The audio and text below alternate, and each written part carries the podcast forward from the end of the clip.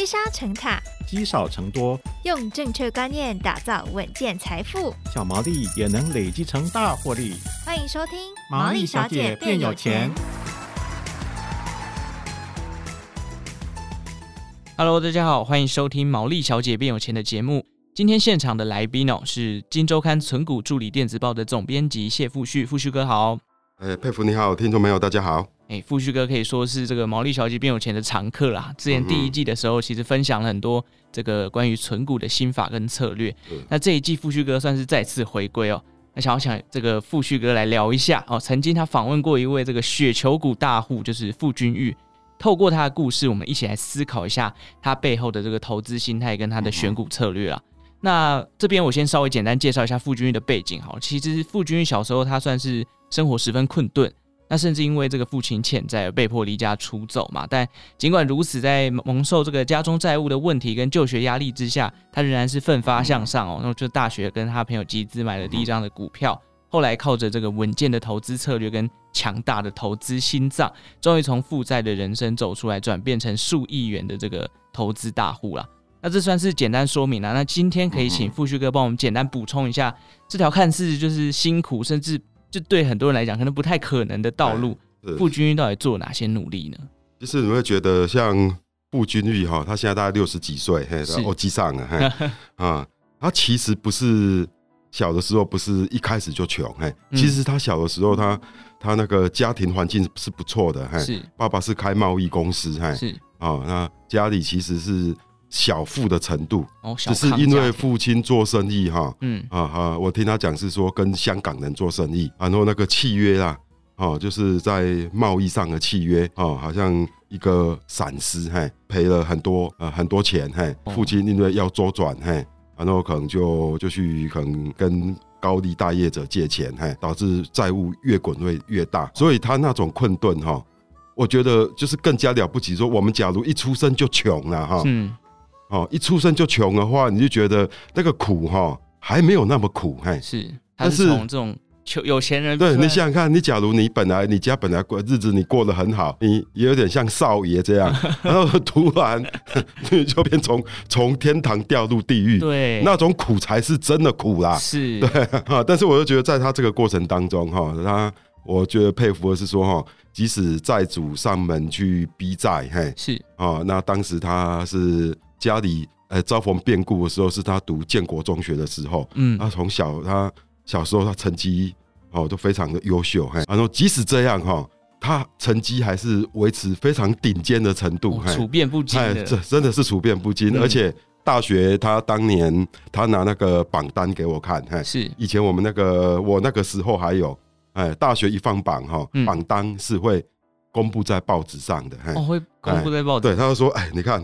哎，谢老弟啊，我那一年哈，我好，他好像考上那时候叫台大商学系，嘿，是啊，我排名第三，嘿，哇，他说，假如要不是我家出这种事哈，我应该是第一名，可能会拿榜 首。对对对，我说，哎，他他真的是，真的是，呃，这个这种是这种稳定性。你说一个十八岁的年轻人，是家里遇到这么大的事，甚至他半夜，呃，债主逼上门了，他妈妈为了保护他，嘿，把他跟弟弟送到他的。老师家里，嘿，送到傅君玉老亲，说他帮帮忙照顾，这样半夜你知道吗？落跑的状况之下，他依然依然处变不惊，所以我说吓死我的等于讲，我自己心里面在讲说，其实少年傅君玉就已经是我的老师了啦。哦，啊，那是十八岁的那种，你看一个年轻人，嘿，心态很稳定。对对，他很多年轻人可能遇到这种情况就就会呃，就是说啊叛逆。啊，不然他就说啊，那我妈妈、爸爸，我不要读书了，哎，是，那我去，我也去赚钱，很多都这样。但是他，他那时候他就想说，这个根本没办法解决事情，哎，嗯，他唯一能够改变家里就是好好读书，哎，练到最好，然后以后出社会，哎，那看能不能找到一份哦那个很好的工作赚钱，帮家里忙，哎，这才是正道。那其他你说我要去辍学打工，那个都都是一时的赌气而已啦。所以这也告诉我们说，人遇到这种。逆境的时候，哈，你要冷静，要好好思考，走什么样的路，才比较可能可以摆脱这样的困境呢？这个富旭哥有讲到，其实少年的时候，傅君玉他就有一个很强大的这个心理就是资质哦，不太会受到这种呃周遭的波动啊，或者是一个很很可很可怕的，就讨债门都上门了。之前富旭哥好在这个文章里面写到说，刀子都插在桌子上了。对对，对，那个压力真的是很可怕。所以我觉得这样的心智哈，我觉得对他后来的投资，你会觉得好像没有直接关系，嘿，嗯。但是以我们一个局外者来看呢、啊，我觉得似乎有一些连结哦。嗯，怎么讲？嘿，呃，我们大家都知道说，股票市场嘿。起伏很大，波动很大，没错，涨涨跌跌，嘿啊，有时候大涨啊，有时候股灾。我曾经挖掘过、采访过很多投资达人啊，他们的故事几乎都是都差不多，嘿，嗯，都是这样，情节都是这样写的。刚开始尝到甜头，嘿，然后之后自信过度，然后可能就是大赔，哦，甚至有些资金控管比较不好，甚至破产，嗯啊啊，进入股市。小赚，然后我还是大赔破产，然后可能再去练武练武功，嘿，对，哎，重新出发，然后再慢慢再再成功，嘿，嗯，那傅君玉他给我讲说，哈，他的故事不是这样，哎，他的故事根本没有什么，他的投资这方面的故事啊，是是没有没什么戏剧性好写的，哎，为什么呢？因为他投资的过程当中，即使啊，哈，台湾的股市啊，世界的财经局势是这么的。变幻莫测，对哈，涨幅跌幅都非常的激烈，但是他个人的投资啊，却是你知道吗？非常稳健的哦，像楼梯哎、欸，爬楼梯一样，一步一脚印，一步一步这样的呃的成长。哎，他说他没有遇过这种啊大赔过，有曾经有赔，但是因为他他的那个，因为他懂得资产配置嘛，他懂得说我在部位要有防守的。要有攻击的这样的一个一个一个状态，是，所以即使市场跌下来之后，哎，他而且他也都不融资，嘿，他可能会，譬如说我我知道说他曾经拿他的房子去去那个贷款扩大本金，但是这跟融资不一样，尤其是十几年来低利嘛，哈，他说，哎，我房子可能只借一点多趴的利息，但是我在股票市场一年可能应该稳定赚八到十五趴，啊，他觉得这样是可以。可以是做的，是。啊，所以他这个过程当中，其实他的投资啊，他的投资部位一直稳健的成长，当然会有起起伏伏，嘿，但是不至于说市场暴跌的时候，他也会非常惨烈，也不会，嗯，哦，他就说他都非常的稳健，股有某些股票会看走眼，但是都能够当机立断，觉得哎，我本来买这档股票本来是看中它的什么样的基本面，但是这个恶化了，嘿。或是有诚信的疑虑，嘿，他马上不留情，就是就是说，那就就不要，嘿，我就即停损啊，即使亏损，呃，好像他上次跟我讲说，在几年前投资的 F 再生哦啊，F 再生曾经一百多块啊，是，然后因为被爆出说有假账的疑虑，嘿，他说他一百多块买的，买到。一下子跌到七八十块啊，他也不管了，反正就亏几百万就把它全全砍了。哦，你讲他没有当机立断，现在 F 再生是五六块钱而已啊，真的。对对对，等于是没有了。对对，所以我说他这个过程当中哈，这种我觉得这个才是值得大部分人呐去学习效法的一个投资手段。嘿是，不需要大起大落，你也可以致富啊。你不需要说一定要非常的戏剧性。哎，我觉得我的我们的人生的戏剧性啊。留给职场，留给工作的角度，这样留给你的人生的其他的探索，是留给或是爱情也可以，但是不要在投资上太戏剧性，因为我们访问到的投投资达人呐，没错，在大跌中重新爬起来，嘿，我告诉你，那个可能十个当中只有一个而已，对啊，因为那这么一个。才只有报道的价值嘛，那其他九十九个都爬不起来的，嗯，已经那爬不起来是我们是不会去报道的，有什么好报道的呢？哦，对对？对，所以大家不要说，哎，看到那个投资的故事就说啊，有为者亦若是，其实大部分都不值得你去效仿，但是唯独傅君玉的故事啊，嗨，值得你去效仿。是，所以看得出来，其实，在傅旭哥的言论当中，你可以看到，哎，这个傅君玉在投资上面是非常当机立断、非常果决的。就是不要跟股票谈恋爱啦，有时候这个你原本进场的这个因素消失的时候，你就要去思考说，哎，我是不是应该要当机停损？不然像刚刚这个富旭哥讲到，夫君投资的一百多块跌到七十块没有砍，到现在剩下四五块，那等于所有投资的金额都消失了。是，其实哦，这里面说，那富君他就是踏入社会之后啊，他就就从补教业开始嘛。是。啊，我当时问他说，为什么选择补教业？哎，不是说进入企业，因为他是台大商学系的，哎，企业也是很好的出路。他当然，而且那时候机会发展非常的多，哎，他认为补教业哈，哦是可以赚钱最快速的，哎，哦，你知道吗？补教业，哎，真的没想过。那时候台湾一直是升学主义啊，嗯，对，哦，升学主义，哎，啊，的确，嘿，他的选择是对的，是因为他当时真真的有经济压力，嘿，啊，他虽然他父亲是在他大学，我记得是。没错，是三年级的时候过世的。但是过世不代表家里的财务问题解决了哦。他父亲是留给他，呃，留给他的还有很多不少债务。嘿哦，对对，嘿，所以他就跟他的兄弟姐妹了，嘿，嗯，一起扛起来。那时候我了解，其实是大部分是他在扛。我发觉哈，傅金玉的投资心法哈，是我觉得可以用一句话来一个大体的描述，嘿。叫做老谋深算，老谋深算，对，老谋深算，嘿，我觉得这也跟他成长背景有关。你看他父亲这样啊，因为契约这样搞搞不清楚，嘿，嗯，然后生意这样一败涂地，嘿，所以我认为这之后导致他说哈，他做什么事哈，他都深思熟虑，你知道吗？哦，包括股票，尤其投资跟金钱有关，嘿，对，所以他都深思熟虑。你觉得这跟大部分人不一样，大部分人哈。大部分人买股票哈，都是怎样，你知道吗？都是问人家说：“哎、欸，金巴五三米，哎，但不会点击对，有什么标的这样，感觉就投入了。”对对，你跟我讲了，哎、欸，那个，哎、欸，你好像比较懂股票嘛？对啊，金马但没对机啦，哎，都是这样。嗯，但是他不是这样，哎，他不是听名牌的。对，他说他在投资之前哈，他就拟定一套选股的一个标准，哎，就等于是他跟股票市场的契约，你知道吗？哦，啊，这个契约是他定的。是，所以他他是有主导权的。大部分人在股票市场都是待宰的，都是被动的，嗯嗯，都是没有发球权的。哎，但是我觉得傅君玉不一样，是他在投资市场他是有自己的发球权的。是为什么呢？他说说呃，他刚好说谢小弟啊，我买股票哈，嘿，我是有设定，他自己称之为精湛选股法。精湛精湛，这怎么？他说啊，我一定要哈，比如说配息，嘿，啊。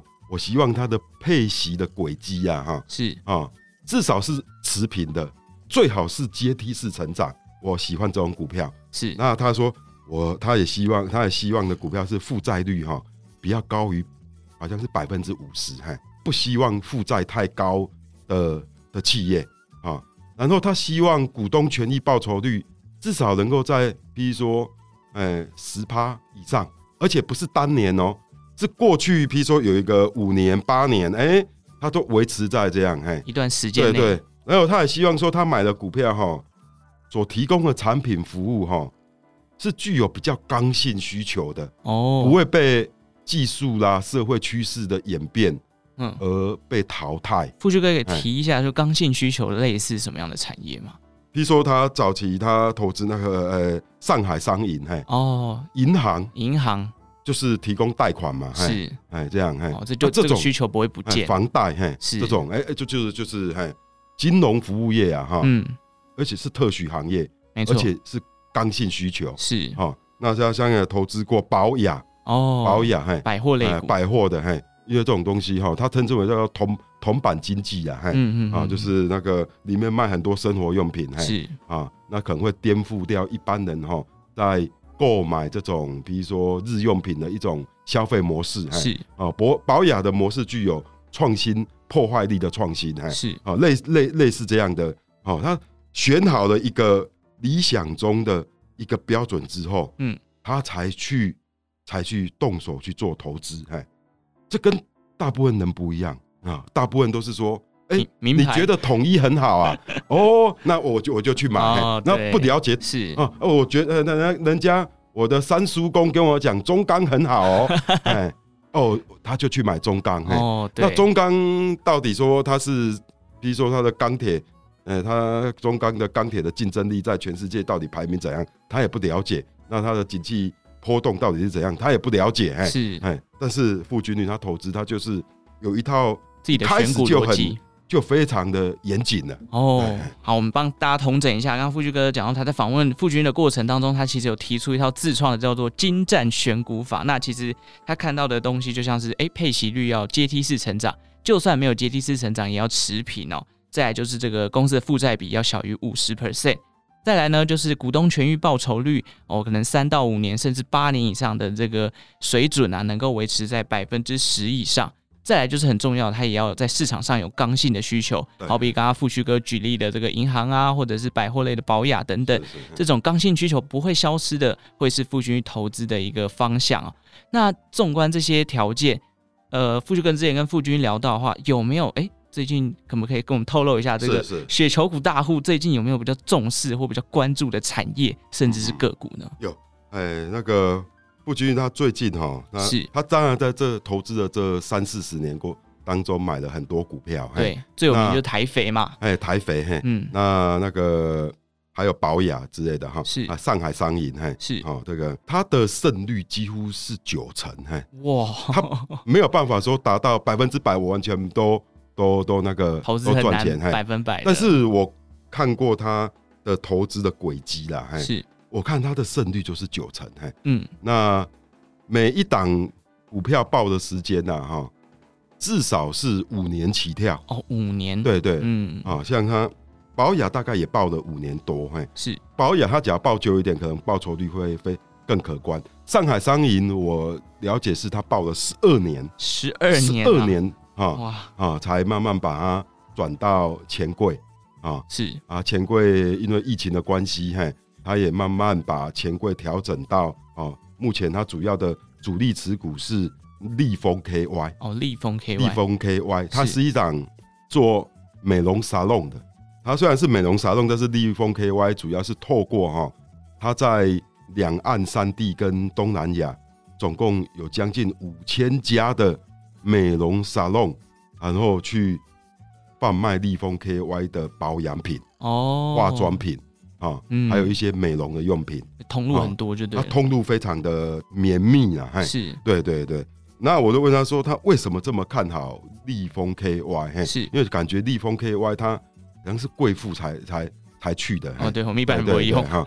那我觉得这个就回到说，哎、欸，这个就他认为这是刚性需求，为什么立丰 KY 主要是服务女性嘛？是，呃，肌肤的保养嘛，嗯啊，啊也提供按摩啦，什么。啊，有些是推脂啊、减肥啦，是。但是我想，我们想想看，女性不只是女性，包括男性，追求美丽、健康，哦，没有比这个更刚性的啦。对，对对。现在越来越多人爱美。虽然立丰 KY 它的客群主要是比较呃高收入的，嘿，没错，高阶的课程是啊。那我也觉得这个也刚好搭配到哈中国哈，因为它主要的市场百分之九十五的营收都来自中国，哎，是。中国哈。经济哈，它的走向虽然这几年有一点在整理，哈，啊，从高度经济成长，每年比如说呃六到七个 GDP 的成长率，现在已经降速了，哈，是。但是即使降速了，哈，嗯，有一个趋势是不会改变的，就是中产阶级跟有钱人会越来越多，哦，它的人口数啊，嘿，是会越来越多，嘿，这是大部分哈一个经济体哈，它在一个一个成长过程当中。一定会产生的必然现象，这个怎么讲呢？我跟大家提供个数据，大家只要看说啊，亚洲那个 For，呃，我们看那个 Forbes 杂志在公布说啊，亚洲最有钱的一百人，嗯，日本啊，哈，还是在亚洲富豪当中哈，人数是最多的哦。哦，大家会觉得，哎、欸，怎么会是日本？应该是中国，嘿，对啊，哎，但是为什么是日本呢？因为日本大家想说，哎，日本经济这。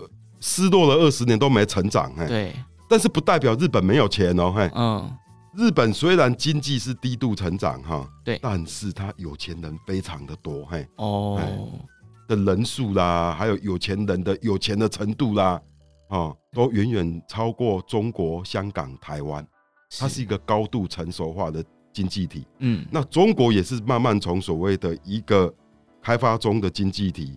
慢慢迈向，但要花很多年，哎，啊，一一个比较成熟的经济体，是。那整个社会会也都会慢慢的富裕起来，过程当中一定会有波动，没错，但是这是一个人类经济发展的一个一个轨迹嘛，嘿，哦，啊，这个嘿，所以追求健康美丽，嘿，就是立丰 KY 提供的一个服务，嘿，是。这个需求哈，一定会越来越大。立丰 KY 你知道吗？它在中国哈。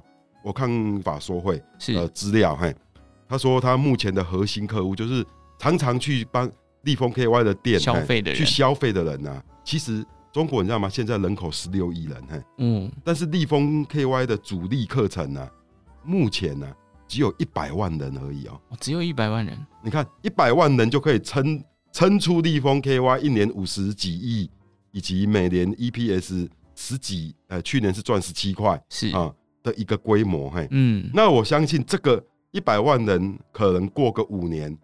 可能至少会增长到一百二十万吧，嘿，哦，甚至一百五十万都有可能，越来越多人，对，他会一直追加，而且这家公司，我觉得在富君玉的分析当中，它还有一个让我觉得，哎、欸，这个欧西上哈，嗯，真的投资上真的很精明的地方，就是说他不喜欢那种我的公司啊，哈，为了要扩张，然后我把我赚的钱啊，哈，大部分又又又去又去投资，哈，盈余在。投资的比率，他不希望那么高，嘿，是。因为这样的话，哈，会鼓励第一个就会就会受影响，第二个也会经营的比较稍微辛苦一点，嘿，是哦。那他发觉立丰 KY 的经营模式是这样的，嘿，立丰 KY 的展店，嘿，我们拿跟保雅来做比较好了，宝雅是做那种通路的嘛，哎，对，保雅平均每开一家店大概要花新台币三千万以上，店租啦、装潢啊，是。哦。